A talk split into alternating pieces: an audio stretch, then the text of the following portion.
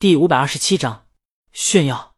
江阳很满意老张无语的表情，他把这表情当做是佩服了。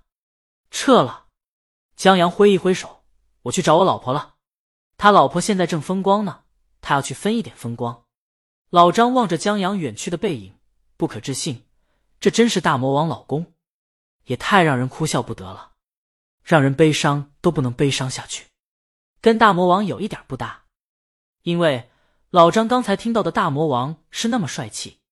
他们离着舞台远，看不清大魔王的扫弦、揉弦和推弦的技巧。但老张是一个吉他手，只用听听层次感，听护弦就能想到他的厉害、潇洒。然后，这个江阳，老张把他和大魔王联系在一起，想了半天形容词，想不出来。然后。他看到江阳上了主舞台，正在桌子上翻看资料、同团队沟通的李青宁见到他以后，向他招了招手，又跟团队交代一句话以后，走向江阳，得意的晃下头，似乎在问他好不好听。这么般配，当然是了。石头拍了拍他肩膀：“你腰还好吧？有没有被我老板闪掉？”老张摇了摇头：“还好，还好。”文妮儿怕江阳的话让他多想。大魔王家的醋坛子，其实他话说的也不错。李鱼自从回归以后，每一首原创的歌几乎都跟他有关。一千九百里，或许就是他的思念呢。然后艺术加工了一下，我们总是忽然之间想起一个人，然后一阵怅惘。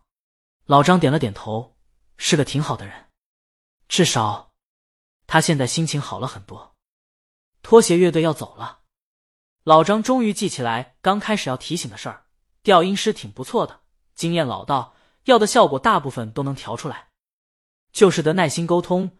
他让前面那个调音色的鼓手折磨的脾气不太好。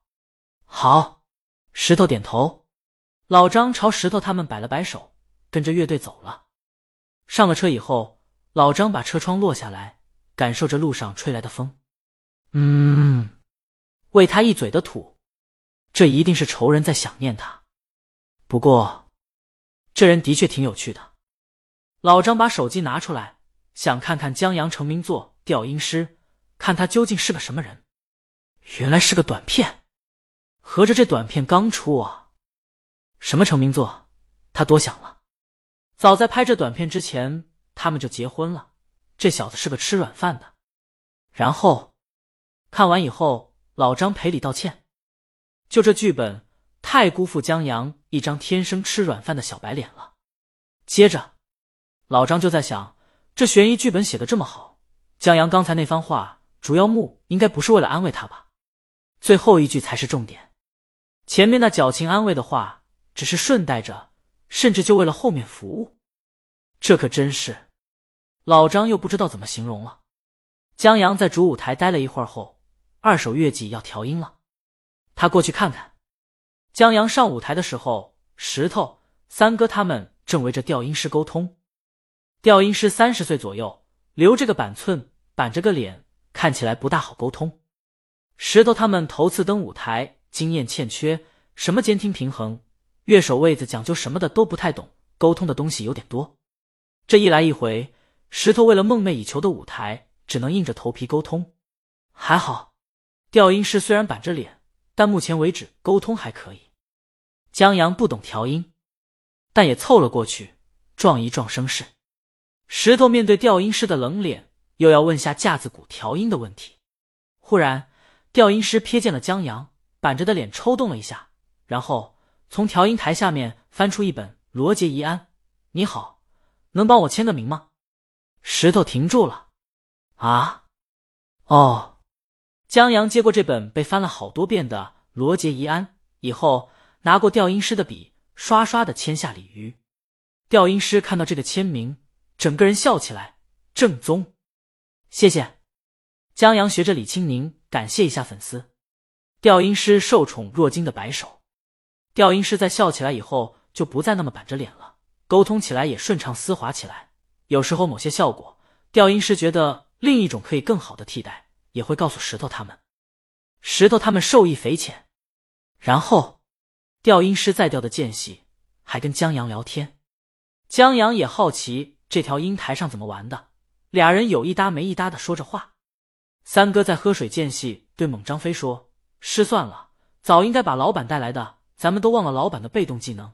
海内存知己，就保安队长都能聊上几句。”猛张飞深以为然。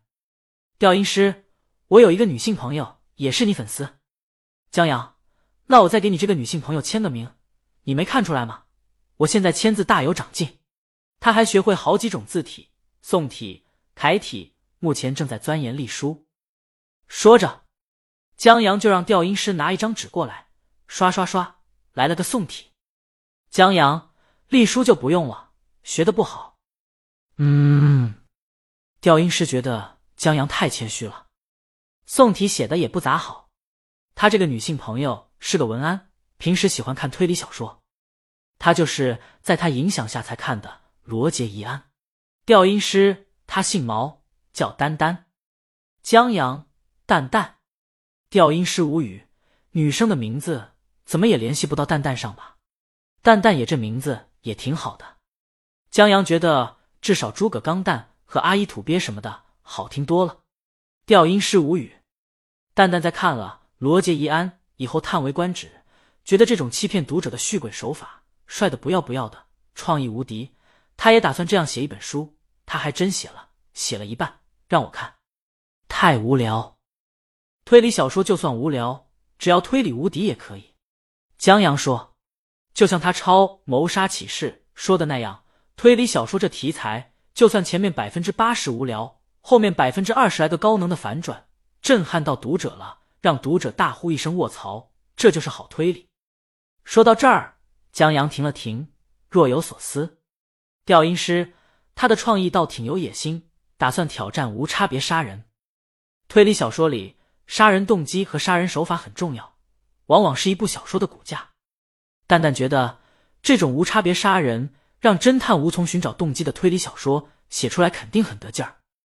江阳想了想，前面还能无差别，后面就不行了吧？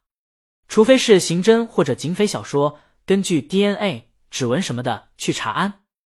调音师，所以他没写下去。这动机写下来，小说得劲不得劲不知道，反正作者写起来挺得劲儿的，得劲的别说头发了，头皮屑都得掉三斤。他这个郁闷啊！江阳奇怪，你刚才不还说挺无聊的？